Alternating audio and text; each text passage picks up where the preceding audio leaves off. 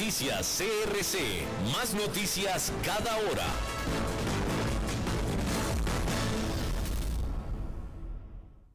CRC 89.1 Radio y Cadena Radial Costarricense no se hacen responsables por las opiniones emitidas en este programa.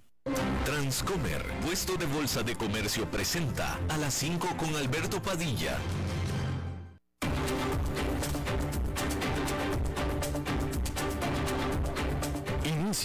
A las 5 con Alberto Padilla.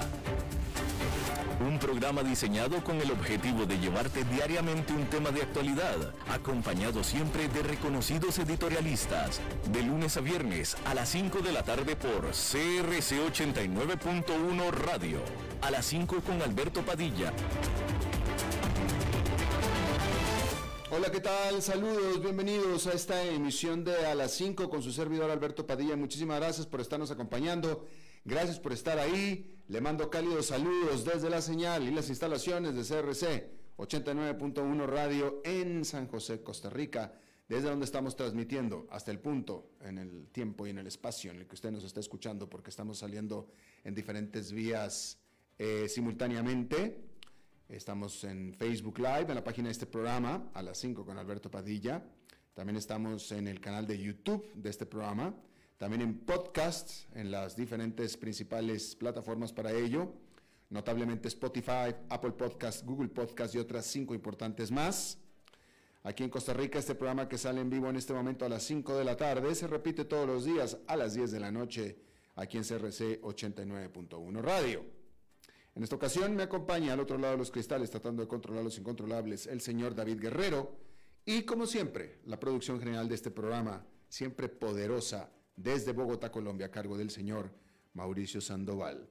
Hay que informarle que de última hora, Mikhail Gorbachev, quien fuera presidente de la Unión Soviética, el primero y último presidente de la que fuera la Unión Soviética, falleció esta tarde de martes a la edad de 91 años en un hospital de la capital rusa de Moscú. Esto de acuerdo a reportes noticiosos desde Rusia. Como líder de la Unión Soviética, Gorbachev lanzó toda una serie de políticas que se conocieron como Glasnost y Perestroika, dirigidas a la apertura de la economía y la democratización de la política de la Unión Soviética. Gorbachev también cultivó unas cálidas relaciones con Occidente y apoyó a los reformadores comunistas de Europa del Este y Central. Todo esto le valió el Premio Nobel de, de Paz, discúlpeme, el Premio Nobel de la Paz en 1990 y eh, permaneció como presidente de la Unión Soviética hasta su colapso en 1991 y dar paso después a la República Independiente de Rusia.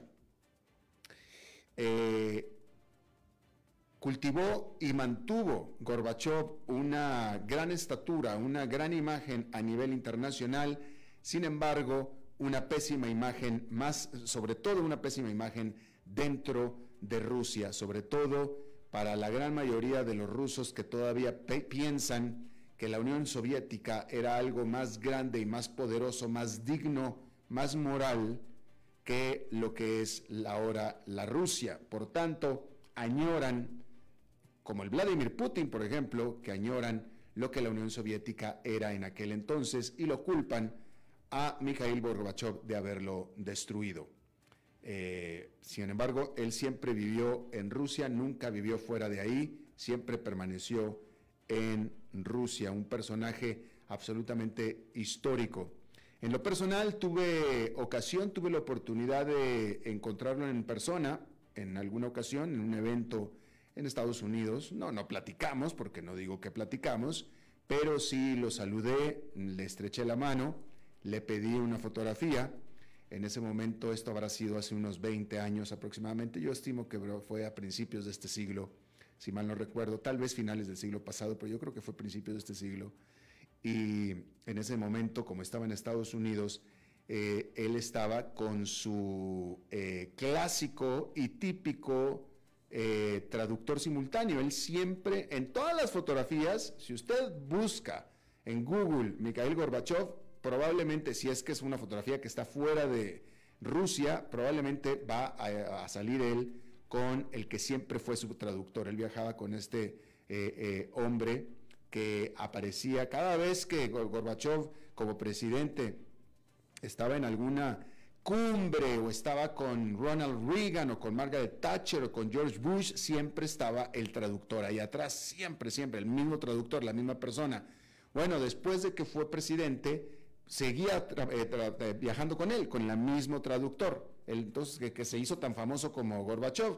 Entonces, pues por tanto, conocía a los dos al mismo tiempo, ¿no? Pero el punto es que eh, cuando yo, porque Gorbachev no hablaba inglés, entonces cuando yo lo saludo y le estrecho la mano, lo, que, lo poco que platicamos fue a través de este traductor. Y cuando le pido una fotografía y nos toman la fotografía, Gorbachev me dice algo a mí en ruso, ¿no?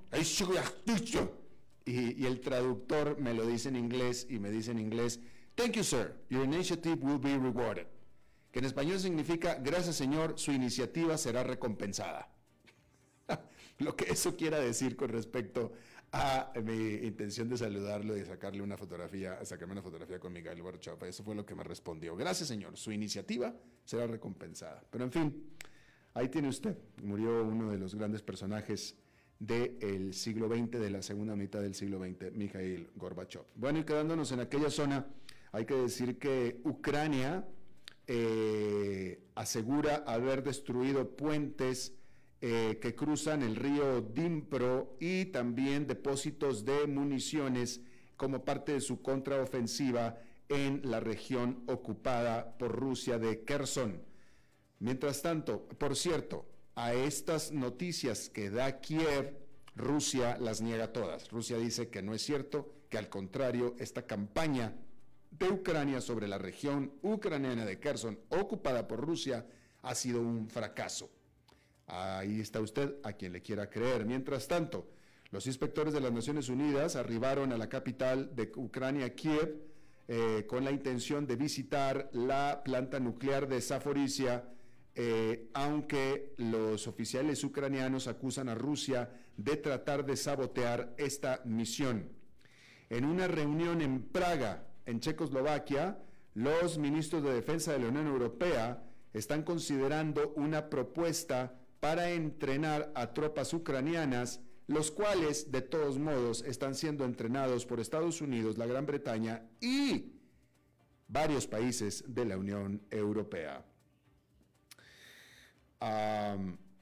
y bueno, en una declaración conjunta entre Alemania y Francia, advirtieron estos países, que son los dos más grandes de la Unión Europea, en contra de restringir o de prohibir las visas de turistas a los rusos que quieran entrar a la Unión Europea, eh, alegando que esto pudiera eh, afectar la relación de la Unión Europea con futuras generaciones de rusos.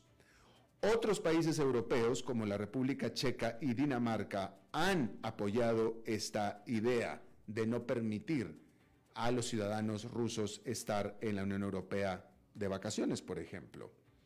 Eh, y bueno, ahí lo tiene usted. Ah, en otra información, hay que decir que la Unión Europea está pidiendo ayuda por 160 millones de dólares para las víctimas de las inundaciones severísimas de Pakistán, país que, ¿qué tan severas son las inundaciones en Pakistán? Bueno, tan severo como que la tercera parte del país, la tercera parte del país está bajo el agua, literalmente. Y estamos hablando del quinto país o cuarto país más poblado del mundo. Tanto así que hasta ahora el reporte de víctimas es de 1.100 personas y el ministro de Planeación de Pakistán estima que hay daños por al menos 10 mil millones de dólares y advirtió de eh, falta de alimentos. Por su parte, el Fondo Monetario Internacional aprobó un rescate por 1.100 millones de dólares para Pakistán para evitar que este país haga default en sus deudas. En China, el Partido Comunista eh, tendrá su Congreso de Líderes al inicio de octubre, en octubre 16, particularmente octubre 16, de acuerdo a lo informado por los medios estatales chinos. Esto es importante porque entonces Xi Jinping se espera, el actual líder de China, se espera que se asegure lo que será un sin precedentes tercer término como líder del partido y por tanto como líder de China. Este evento, que es el Congreso del Partido Comunista Chino, tendrá una duración de una semana y eh, se dará ahí una revisión del sistema de educación del país, así como a las reformas a la tecnología. Y por supuesto desde el exterior se tendrá mucha, eh, eh, mucha atención a las señales que se den ahí sobre las muy estrictas, incluso suicidas, políticas de cero COVID de China. Elon Musk argumentó ante la Corte de que los alegatos de la falta de seguridad en Twitter hechos por quien fuera el jefe de seguridad de esta compañía soportan, subrayan, eh, le dan soporte a su intención de deshacer su trato por comprar a Twitter. Adicionalmente, Musk buscó que se retrase la fecha del juicio para determinar si es que está obligado o no a comprar a Twitter como él mismo firmó. Y lo está pidiendo que se haga en lugar de octubre hasta noviembre. Bien, ahí lo tiene usted. Bueno, y en otra más hay que decir que el gobernador del estado de Mississippi, el estado sureño de Mississippi, que es el estado más pobre de la Unión Americana, declaró el estado de emergencia en la ciudad de Jackson después de que inundaciones dañaran el sistema de tratamiento de aguas de la ciudad y dejó a 180 mil ciudadanos sin agua potable. Los residentes están siendo pedidos o están siendo conminados a que beban solamente agua embotellada por un tiempo por venir, sin decir exactamente cuánto tiempo. Esta crisis de agua de Jackson no es nueva porque en el 2020 la EPA, la Agencia de Protección Ambiental de los Estados Unidos, había advertido sobre la tubería de plomo y otros problemas más en esa localidad. Bien, hablando propiamente de la economía, hay que decir que después de un periodo de angustia, los estadounidenses se están de hecho sintiendo un poco mejor acerca de la economía de su país. Porque el índice de confianza del consumidor de The Conference Board para agosto subió al nivel de 103,2. Se trata de todo un salto respecto del 95,3 que se registró en julio y de hecho arriba del esperado de 97,5 por parte de los analistas de Goldman Sachs. Asimismo, se trata del primer aumento en la confianza sobre la economía después de tres meses consecutivos de caídas. Mientras tanto, los resultados finales de la encuesta de confianza del consumidor de la Universidad de Michigan este mes mostraron un gran aumento en las perspectivas para el próximo año. Todo esto por supuesto que suena como una gran noticia.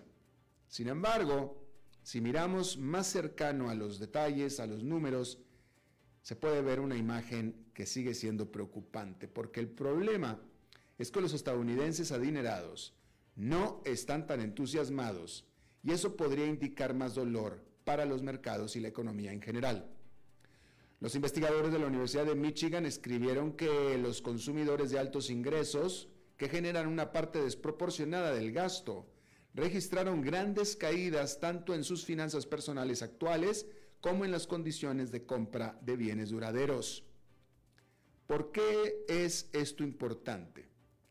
Porque el gasto del 20% de los que más ganan representó casi el 4% del gasto total de los consumidores de Estados Unidos en 2020. según datos de la Oficina de Estadísticas Laborales. Y el gasto de los consumidores es el motor más importante del crecimiento económico de los Estados Unidos. Por supuesto, puede haber una diferencia entre cómo las personas dicen que se sienten y lo que realmente hacen. Pero en este caso, estamos empezando a ver un impacto real. Los analistas del Bank of America Institute descubrieron que el gasto total con tarjeta de crédito por hogar, excluyendo comestibles, gasolina y ropa, para consumidores que ganan más de 125 mil dólares al año, se ha contraído durante tres meses consecutivos, mientras que sigue siendo bastante resistente para el consumidor de bajos ingresos. Hay otras señales de que los ricos están ajustando a la baja sus hábitos de consumo, porque el director financiero de Walmart le dijo al medio CNBC a principios de este mes que los consumidores están comprando menos artículos discrecionales de alto margen, como por ejemplo ropa, porque la inflación los hacía pagar más por las necesidades básicas. También, curiosamente, señaló que alrededor de las tres cuartas partes de las ganancias de participación de mercado de Walmart en el segundo trimestre en alimentos provinieron de clientes con ingresos familiares anuales de 100 mil dólares o más. Según los informes, los comensales de altos ingresos también están cambiando los restaurantes más caros por estándares económicos como Applebee's y IHOP. De esto hablamos hace un par de semanas. Las ventas en las dos cadenas crecieron entre un 6 y un 8% entre los hogares que ganan más de 75 mil dólares por año en el segundo trimestre, de acuerdo al director ejecutivo de la propietaria de ambas cadenas, quien recalcó que el aumento no sugiere que los clientes que suelen cenar en restaurantes más caros están encontrando en Applebee's, en IHOP, debido a su conocida posición de valor, es decir, a que son baratos. Eso podría sonar positivo para las empresas que están bien posicionadas para beneficiarse de tales cambios en los hábitos de consumo. El problema es que el sentimiento entre los consumidores de bajos ingresos generalmente va a la saga del sentimiento de los de mayores ingresos, lo que significa que podría estar en camino una desaceleración mayor. Y eso no es buen augurio para las acciones de las empresas que venden artículos que la gente quiere, pero que no necesariamente necesita. Amazon, Home Depot, LVMH, que es Louis Vuitton, ayudaron a disipar, o mejor dicho, ayudaron a disparar el sector de consumo discrecional desde sus mínimos de mediados de junio, aumentando casi un 30% hasta mediados de agosto. Sin embargo, el sector cayó precipitadamente después de que el presidente de la Reserva Federal, Jerome Powell, indicara que habría dolor económico en el futuro, ya que el Banco Central de Estados Unidos continuará aumentando las tasas de interés. Y ya que estábamos hablando de las tarjetas de crédito, hay que decirle que en Estados Unidos el consumidor está cada vez más dependiendo de la tarjeta de crédito para llegar a fin de mes con sus gastos. Pero esto aún no ha afectado significativamente su situación financiera, al menos en lo que respecta a su calificación crediticia. Es decir, no se ha quedado atrás en sus pagos de los saldos de tarjeta de crédito. El puntaje crediticio promedio nacional de Estados Unidos se encuentra en un máximo histórico de 716 sobre 850, sin cambios desde hace un año, según un nuevo informe de FICO, que es el desarrollador de, este que es una de las escalas más utilizadas por los prestamistas, la escala FICO. El rango del puntaje FICO varía de un mínimo de 300 al mejor puntaje que es de 850. Sin embargo, esta es la primera vez desde la gran recesión que los puntajes no mejoran año tras año, se estancó. Esta vez se quedó estable o se estancó, lo que indica que el consumidor está adoptando más deuda para sus gastos diarios provocados por la inflación, pero sigue realizando a tiempo sus pagos mensuales de sus saldos de tarjeta de crédito. A partir de abril de 2022, la utilización promedio de tarjetas de crédito fue de poco más del 31% frente al 29,6% del año anterior. Su tasa de utilización, que es la relación entre la deuda y el crédito total, es uno de los muchos factores que pueden influir en la puntuación. Los expertos en crédito generalmente aconsejan a los consumidores mantener la deuda renovable por debajo del 30% de su crédito disponible para limitar el efecto que puedan tener los saldos elevados. Una buena puntuación generalmente está por encima de 670. Una puntuación muy buena está por encima de 740 y cualquier cosa por encima de 800 se considera excepcional. El puntaje promedio actual de 716, según las mediciones de FICO, significa que la mayoría de los prestamistas considerarán que su solvencia crediticia es buena y es más probable que extiendan tasas más bajas. Los puntajes crediticios promedio a nivel nacional tocaron fondo en 686 durante la crisis de la vivienda hace más de una década, cuando hubo un fuerte aumento en las ejecuciones hipotecarias. Y subieron constantemente hasta la pandemia, cuando los programas de estímulo del gobierno y un aumento en el ahorro de los hogares ayudaron a que los puntajes subieran a un máximo histórico del actual 716. Ahí lo tiene usted. Bueno, los mercados, Wall Street, han estado recibiendo una paliza durante la semana pasada, que continúa en esta semana. Y eso no es necesariamente algo malo para al menos un funcionario de la Fed. Porque la caída en picada que siguió el discurso de Jackson Hole del presidente de la Fed, Jerome Powell, el viernes, muestra que los inversionistas finalmente están tomando en serio el compromiso de la Fed de reducir las tasas de inflación, dijo el lunes el presidente de la Fed de Minneapolis, Neil Kashkari, en una entrevista con el medio Bloomberg. Kashkari recalcó, de hecho me alegro, o mejor dicho, me alegró ver cómo se recibió el discurso de Jackson Hole del presidente Powell. Ciertamente no estaba emocionado de ver el mercado de valores repuntar después de nuestra última reunión del Comité Federal de Mercados Abiertos, agregó, porque sé lo comprometidos que estamos todos para reducir la inflación. Y de alguna manera, creo que los mercados lo malinterpretaron. Como usted sabe, los mercados han caído significativamente desde el discurso de Powell, donde dijo que la lucha contra la inflación traerá algo de dolor a los hogares y las empresas. Ese viernes el SP500 cerró con una caída de 3,4%, que es su peor día desde mediados de junio, y siguió cayendo el lunes y siguió cayendo este martes, donde allá en Nueva York el índice industrial Dow Jones quedó con una caída cercana al punto porcentual, 0,96% para ser exactos. El Nasdaq Composite perdió 1,12% y el Standard Poor's 500 con una caída de 1,10%. Bien. Singapur. No, esta no se la voy a leer ahorita. La que le voy a leer ahorita es esta, que es bastante importante. China. Hay que decirle que China está utilizando a una empresa estatal de defensa para traer millones de barriles de petróleo venezolano a pesar de las sanciones de Estados Unidos, como parte de un acuerdo para compensar la deuda de miles de millones de dólares que tiene Caracas con Beijing, según tres fuentes y datos de seguimiento de petroleros citados por la agencia de noticias Reuters. La empresa petrolera China National Petroleum Corp dejó de transportar petróleo venezolano en agosto de 2019, después de que Washington endureciera las sanciones al país sudamericano. Pero el petróleo continuó llegando a China a través de traders que comercian el petróleo venezolano como si fuera malasio, informó Reuters. Pero desde noviembre del 2020, China Aerospace Science and Industry Corp,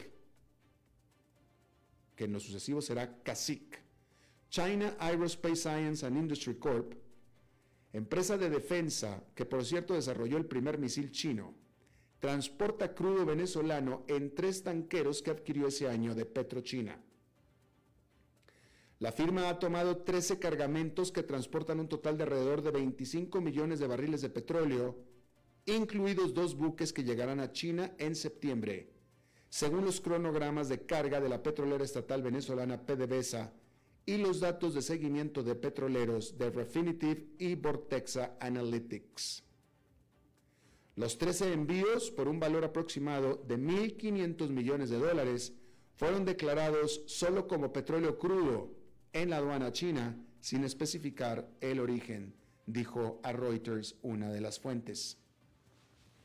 Esta fuente de Reuters dijo que estos envíos están estrictamente bajo el mandato del gobierno donde CACIC fue designada para mover el petróleo como pago para compensar la deuda venezolana con China.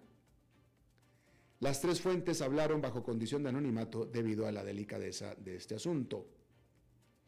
Sin comentar sobre la compensación de la deuda, el Ministerio de Relaciones Exteriores de China dijo el viernes que las dos naciones están comprometidas en la cooperación sobre petróleo para bienes humanitarios. El portavoz del Ministerio chino dijo, la cooperación satisface las necesidades actuales de Venezuela y también está en línea con los principios humanitarios. Y agregó que China se opone a las sanciones unilaterales y la jurisdicción del largo brazo de Estados Unidos. Con aproximadamente 42 mil barriles por día, estos envíos han aumentado el petróleo venezolano total a China a unos 420 mil barriles por día entre enero y julio de este año, equivalente alrededor del 3% del consumo de China, según la firma Vortexa Analytics, que rastrea dichos flujos. China no ha informado oficialmente ninguna importación de petróleo crudo de Venezuela desde octubre del 2019. La deuda de Venezuela con China data del 2007, la era del entonces presidente Hugo Chávez, cuando el país tomó préstamos por más de 50 mil millones de dólares de Beijing en virtud de acuerdos de préstamos por petróleo. Reuters no pudo determinar cuánto de la deuda de Venezuela sigue pendiente, pero en agosto del 2020, Beijing acordó extender un periodo de gracia por 19 mil millones de dólares de estos préstamos, según informó Reuters, pero ni China ni Venezuela han dicho si ese periodo ha terminado. Ahí tiene usted, en este esquema chino de importación de petróleo venezolano descubierto por la agencia Reuters. Fíjese usted, yo estoy pensando yo en los países petroleros de, eh, de Oriente, ¿no? Qatar, este, Emiratos Árabes Unidos, ¿no? Países petroleros, países que dependen, que su, estos países cuya única producción nacional es petróleo, es lo único, igual que Venezuela. ¿Sí? Estos países son ricos, ricos, ricos, ricos, ricos, ricos, al grado que están, una ciudad, una sola ciudad está albergando el próximo Mundial de Fútbol en unos cuantos meses, y no tienen mayor deuda, mucho menos con China, pero no tienen mayor deuda, ¿sí? Y luego tenemos a Venezuela, que exactamente como aquellos países lo único que produce es petróleo, incluso tiene más petróleo que aquellos países, está totalmente sumido en la pobreza total y mísera y le debe más de 50 mil millones de dólares a China. ¿Qué modelo es ese, por favor? ¿Qué modelo es ese? ¿Por qué Qatar es rico y Venezuela no? ¿Por qué? ¿Por qué? ¿Por qué Emiratos Árabes Unidos es riquísimo y Venezuela no? Si producen exactamente lo mismo. E incluso Venezuela tiene más todavía de eso, que es petróleo. Y encima Venezuela es pobre, ni siquiera puede producir el petróleo que tiene en la cantidad que necesita y le debe nada más a China más de 50 mil millones de dólares. Hablando de los modelos, para que vea usted. Vamos a hacer una pausa y regresamos con nuestra entrevista de hoy. A las 5 con Alberto Padilla, por CRC 89.1 Radio. Desde los verdes bosques de nuestra montaña nos llega agua Cerros de la Riva, agua fresca de manantial que te permitirá vivir en equilibrio, proteger tu salud y la de tu familia, libre de sustancias químicas, envasada sin alterar su naturaleza a 2.000 metros de altura. Agua Cerros de la Riva, naturalmente neutral. Búscanos como cerrosdelarriba.gmail.com. Llámanos al 8374 3229. Cerros de la Riva, Live Spring Water. Ok, gracias a todos por haber venido a la fiesta de despedida de don Alberto, quien cumple 30 años de trabajar para nuestra empresa y bueno, le llegó el día del retiro. Don Alberto, ¿por qué no viene acá y nos da unas palabras? Muchas gracias a todos. Solo puedo decirles que si alguien sabe algún trabajito, que por favor me dicen. Es en serio. No me preparé para este momento y tengo que ver cómo consigo otro trabajo. No cometan el mismo error que yo. Transcomer, puesto de bolsa de comercio. Construyamos juntos su futuro. Somos expertos en eso.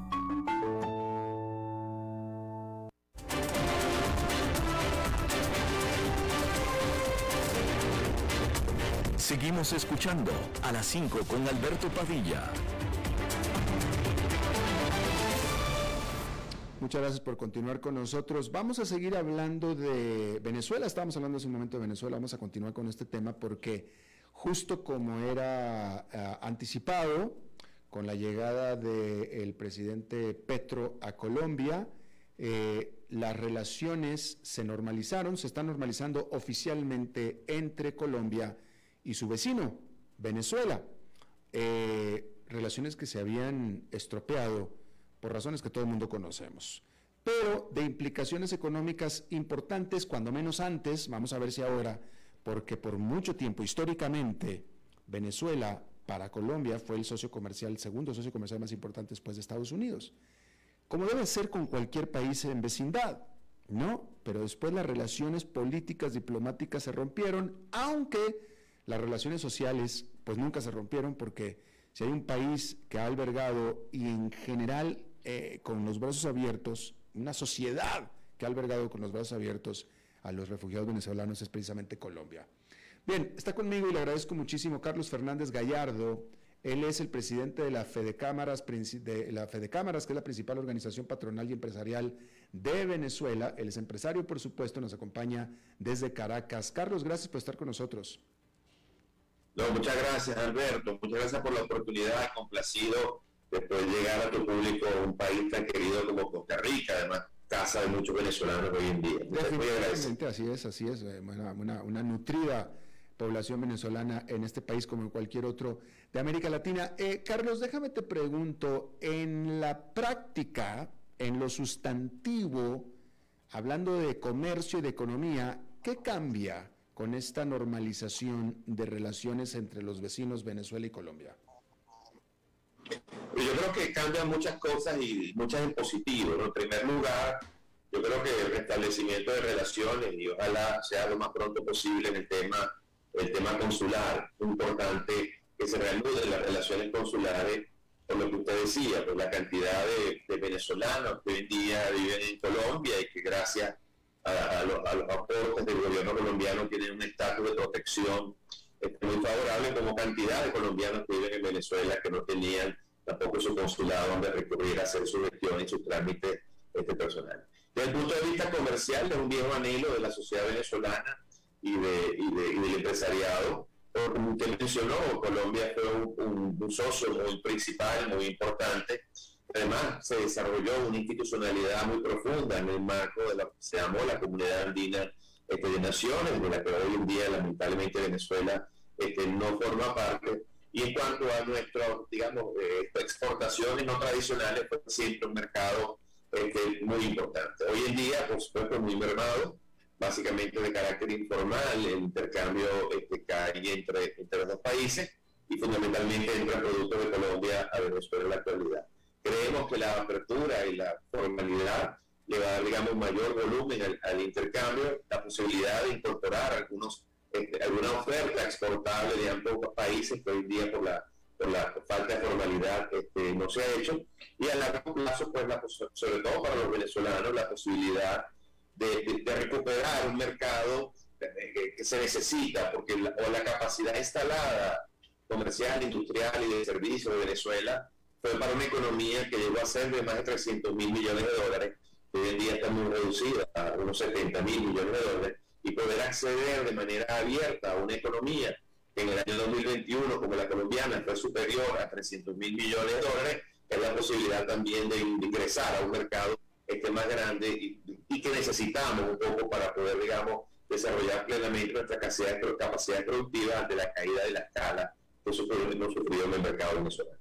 Eh, la caída de la escala definitivamente, pero déjame te pregunto, eh, actualmente, ¿acaso no se puede exportar de manera formal entre Venezuela y Colombia? ¿Hay un bloqueo comercial? ¿Es imposible? Bueno, eh, es una pregunta bien compleja y la respuesta no es tan tajante, pero básicamente no se puede porque la, principal frontera, el principal punto de encuentro entre los dos países, que es la frontera del Táchira con el norte de Santander, que son prácticamente ciudades gemelas, Cúcuta con, San Antonio y Ureña, eh, los puentes están cerrados. Hay tres puentes que comunican ambas ciudades y están cerrados desde hace desde hace siete años. El 19 de agosto se cumplieron siete años. Hay unos pases en una frontera menos importante al norte, en Estados Zulia, y, en Venezuela y Guajira, en la, zona de la Guajira y otras. Y, Carlos, esos, puentes, ¿esos puentes quién los cerró? ¿Los cerró Venezuela o los cerró Colombia? Los cerraron ambos, los cerraron ambos países. En Venezuela quizás un poco más llamó la atención porque estableceron unos contenedores, contenedores, perdón, pero fue cerrado por decisión de ambos países, supuestamente iba a ser por corto plazo, y lamentablemente eso duró siete años, con el impacto humano que eso tiene, porque cuando te hablaba de ciudades gemelas es gente que vive en San Antonio Ureña y, estudia en, Cúcuta, o gente que vive en Cúcuta y en, San Antonio Ureña, o va al médico en otro, en otro país, etcétera. Una, una, una, frontera muy, muy viva, según para muchos, pues la frontera más dinámica y más viva este, de América Latina y hoy en día existe toda una informalidad y eso por supuesto afecta en el, en el flujo y también afecta mucho porque hay potenciales exportaciones que pudieran ser de empresas públicas y que, y que lamentablemente no se pueden dar porque no existían las relaciones en, diplomáticas entre los países. Siempre de cámaras ha abogado que se entiende que puede haber discusiones diplomáticas, que se entiende que puede haber diplomático, pero que había que entender tanto el tema comercial que existe para satisfacer necesidades de las poblaciones como el tema humano, sobre todo en esa frontera tan viva de tanto intercambio social que, acabo de mencionar. Claro. Ahora, eh, mientras que ustedes tenían cerrado eh, eh, la relación con Colombia, la relación con Brasil siempre estuvo abierta. ese mercado siempre estuvo para ustedes, ¿no es cierto?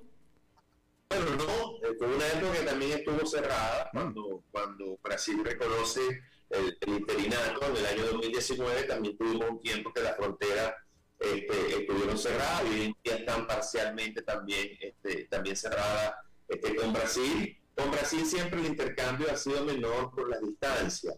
Las zonas pobladas de Brasil están muy lejos de Venezuela, hay que atravesar, atravesar toda la Amazonia y básicamente el intercambio comercial de Venezuela con Brasil digamos, a nivel de terrestre, este se hace fundamentalmente con, el del norte de Brasil, el estado de Roraima, la ciudad de Boavista y quizás algo hasta la ciudad de Manaus, pero la, eh, eh, vencer la barrera de, la Amazonia es muy costoso y el intercambio con Brasil sido mucho menor que, el de Colombia. Ahora, eh, Carlos, tú estabas hablando acerca del achicamiento, del encogimiento de la, de la economía venezolana, que es real.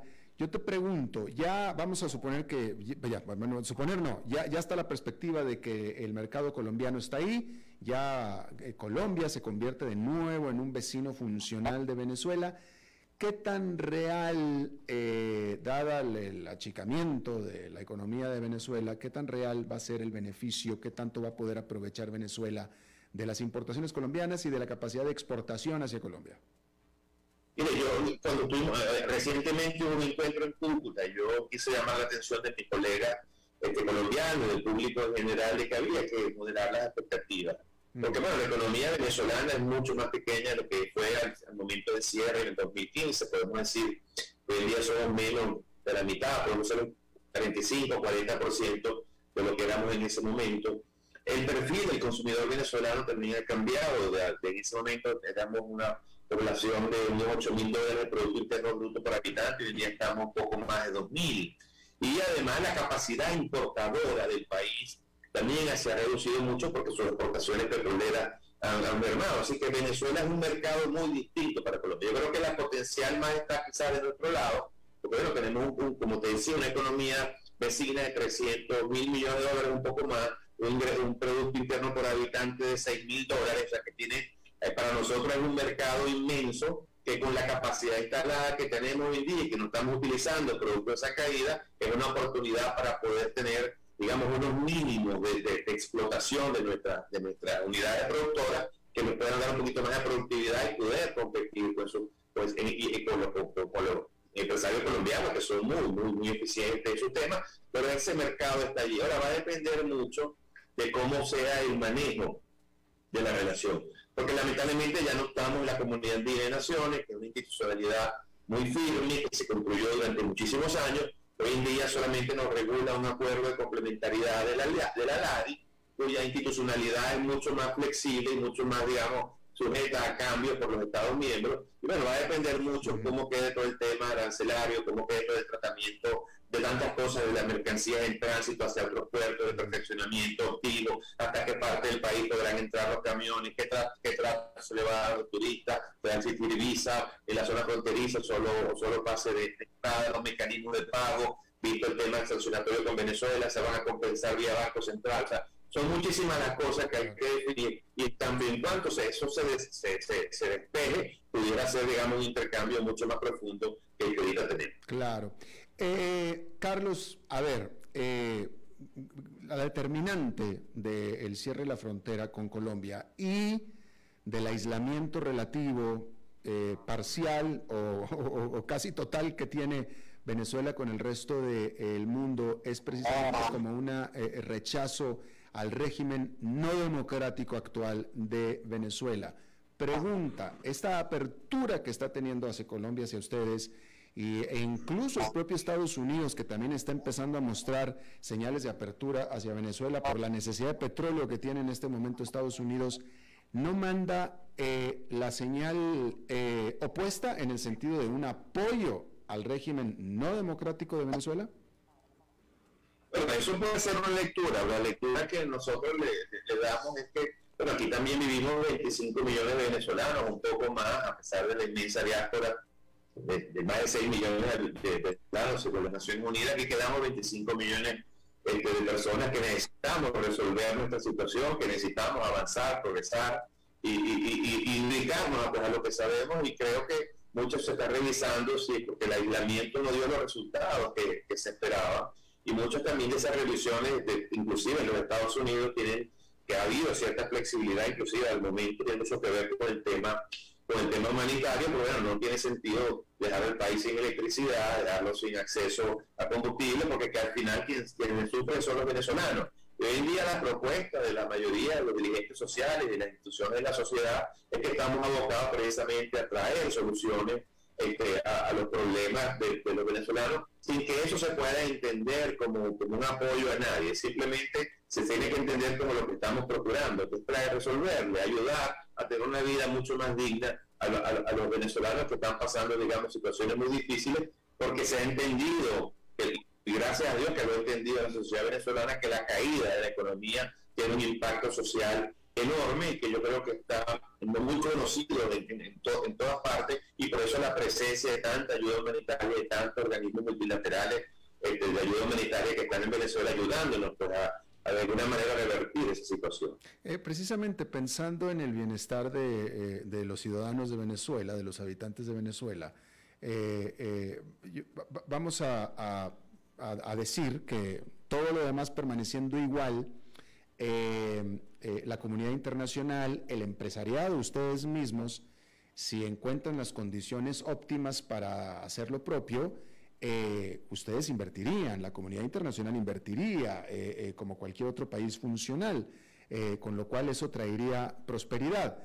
Eso es en cuanto al mercado y en cuanto a los países. Entonces yo te pregunto, en este momento, ¿Venezuela es un país apropiado pudiera servir como plataforma exportadora para, para, Colombia, no sé, pero vamos a suponer que yo quiero eh, eh, pensar en armar una planta maquiladora de algo en, en Venezuela pensando que los costos serán más baratos, sería una plataforma buena para exportar hacia Colombia, etcétera. ¿Es un país propicio en este momento para eso?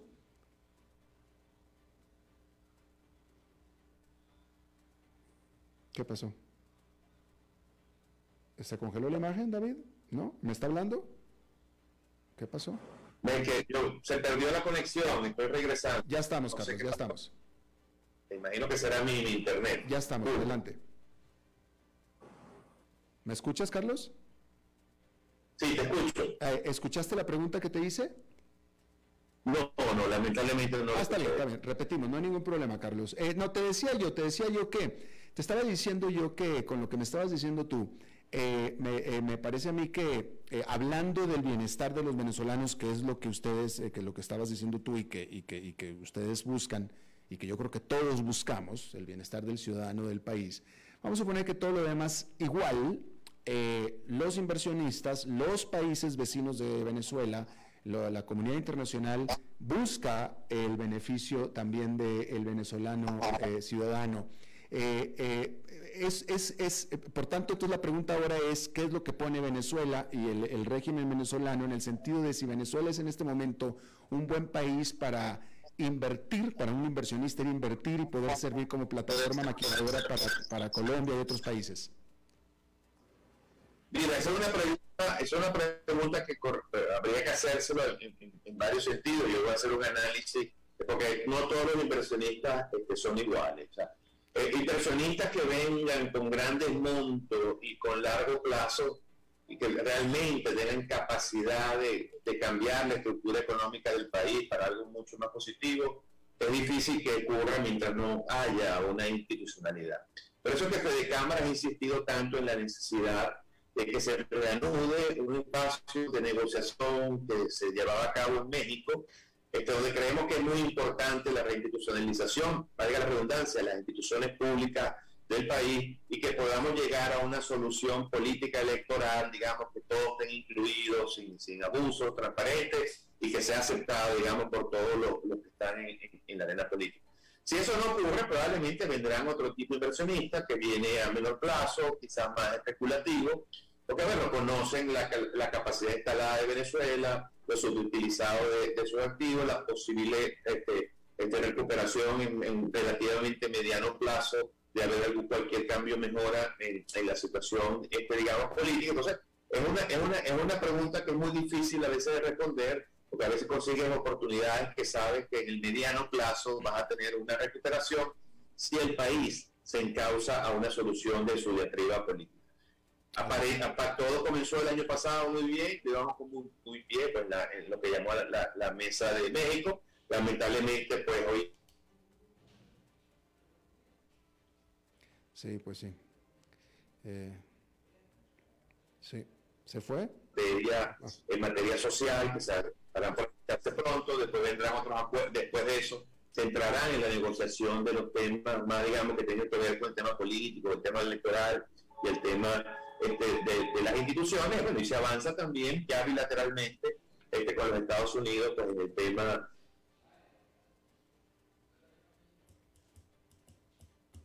Bien, pues ahí está, efectivamente. Bueno, bueno, eh, le agradezco muchísimo a Carlos Fernández Gallardo, eh, presidente de la Federación Venezolana de Cámaras de Comercio y Producción, Fede Cámaras, que haya charlado con nosotros. Casualmente, eh, pues bueno, o no casualmente, pero siempre que tenemos una entrevista desde Venezuela, siempre, siempre tenemos problemas con el Internet. ¿eh? De, por sí el Internet no es muy confiable en general, pero normalmente funciona relativamente bien, pero siempre que es una entrevista desde Venezuela, siempre hay problemas.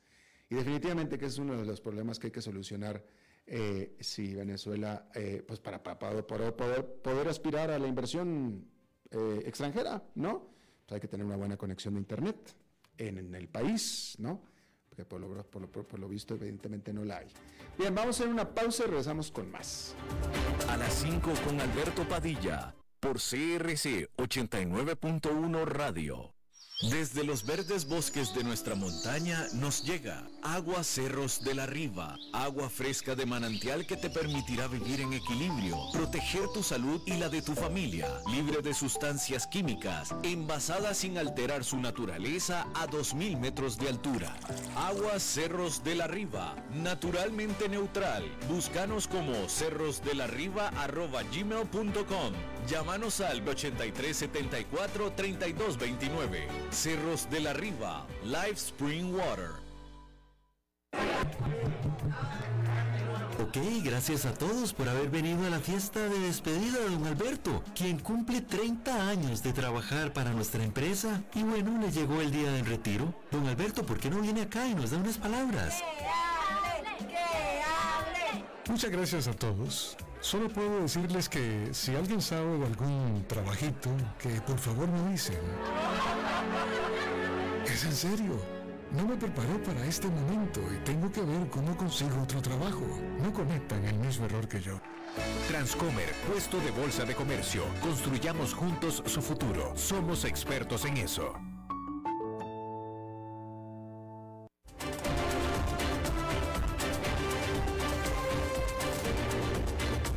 Seguimos escuchando a las 5 con Alberto Padilla. Bueno, es martes y los martes no, contamos con la visita y la colaboración de nuestro colega y amigo Fernando Francia. Fernando. Hola, hola Alberto, ¿cómo estás? Qué gusto saludarte. Bien, pues en, el- la vez pasada hablamos del conflicto, eh, tanto en las historias como en la democracia, como en la vida en general.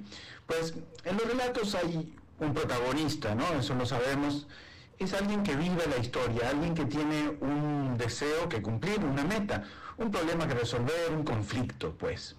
La semana pasada, como decía, hablábamos de esto y que sin conflicto no hay historia. Pues el héroe, el protagonista, es quien tiene ese conflicto, ya sea de forma externa o como un elemento interno en su propia cabeza, eso en los textos, en los cuentos, en las películas. El protagonista o héroe no es quien más tiempo está en pantalla realmente, sino el que protagoniza el llamado esquema actancial, eso lo descubrió, le puso nombre eh, Argidas Greimas, eh, francés, hace un montón de tiempo. Es decir, el esquema actancial es eh, el que muestra qué hacen, cuáles son las funciones de los protagonistas, de los personajes, y que eh, estos personajes distintos actúen de determinada manera según esas funciones. En el esquema actancial está el sujeto, que es el protagonista, que quiere alcanzar un objeto, ¿no? Algo, mm, lograr algo. Bueno, pues ese es el protagonista. Después está ahí, están ahí también el ayudante, el opositor, como contrapuestos y otros. Pero vamos a hablar del protagonista, el héroe, que eh, pues además de protagonizar la historia, tiene una serie de características que dependerán pues de la historia que estemos contando. Cuando decimos héroe, pensamos casi siempre en capa y espada, en poderes, pero no. Puede ser una persona común y corriente que para alcanzar su objeto de deseo tiene que pasar por una serie de situaciones y son esas situaciones que relatamos en un cuento, en una historia. Esto no solo sirve para quienes escriben o, quienes hacen películas, sino también para cuando queremos eh, contar un relato empresarial, por ejemplo, cuando queremos convencer a algún cliente con storytelling y generar una historia que pueda cautivar a nuestra audiencia para vender. Muchas páginas que ofrecen servicios tienen una estructura de relato para enganchar lectores y lograr vender servicios o captar clientes de esa manera, ¿no? También nos sirve para contar una historia, acabamos de ver el cine, una película, y bueno, para contar algo concreto o para contar algo que nos pasó y ser un poco más efectivos en ese relato y que, y que genere impacto. Bueno, igual pasa en las campañas políticas. El héroe, claro, casi siempre el candidato, se muestra con sus mejores características. Y de las negativas, obviamente, no hablamos o le disminuimos el volumen. Muestra sus éxitos, muestra sus deseos para el país.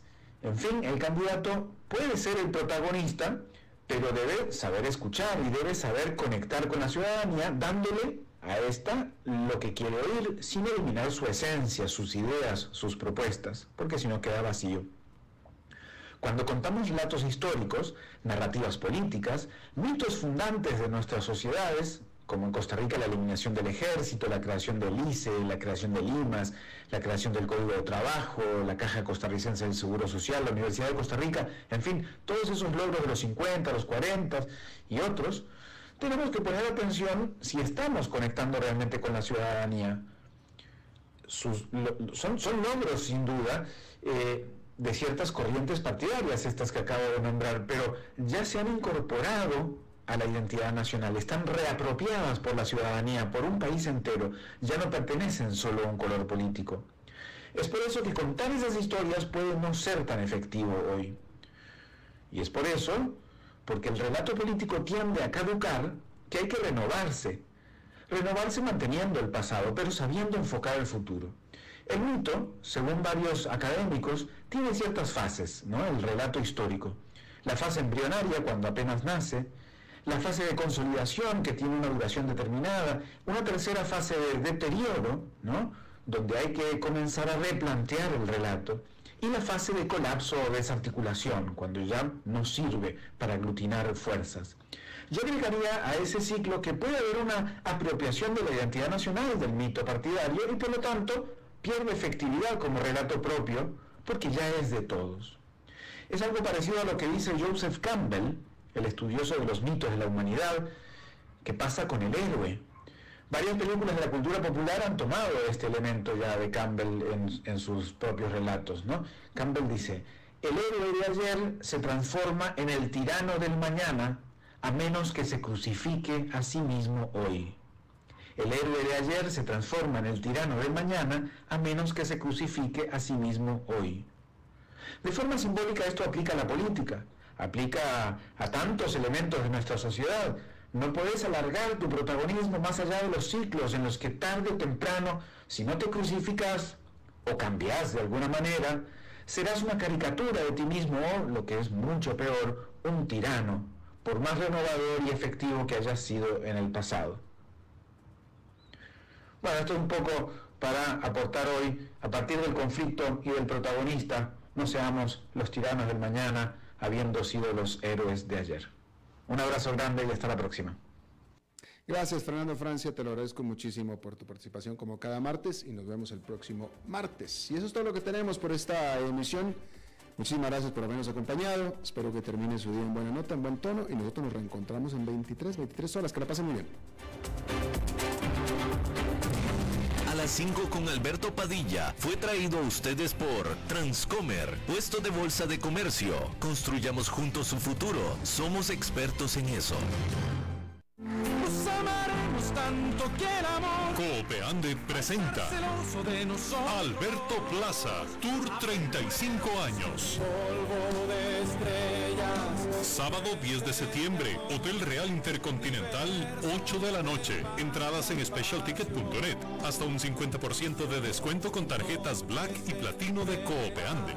Información al 4002-0974. Alberto Plaza, Tour 35 años.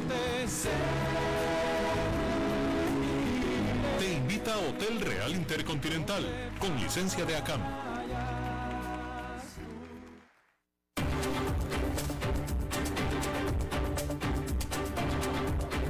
Concluye a las 5 con Alberto Padilla. Un programa diseñado con el objetivo de llevarte diariamente un tema de actualidad, acompañado siempre de reconocidos editorialistas, de lunes a viernes a las 5 de la tarde por CRC 89.1 Radio, a las 5 con Alberto Padilla,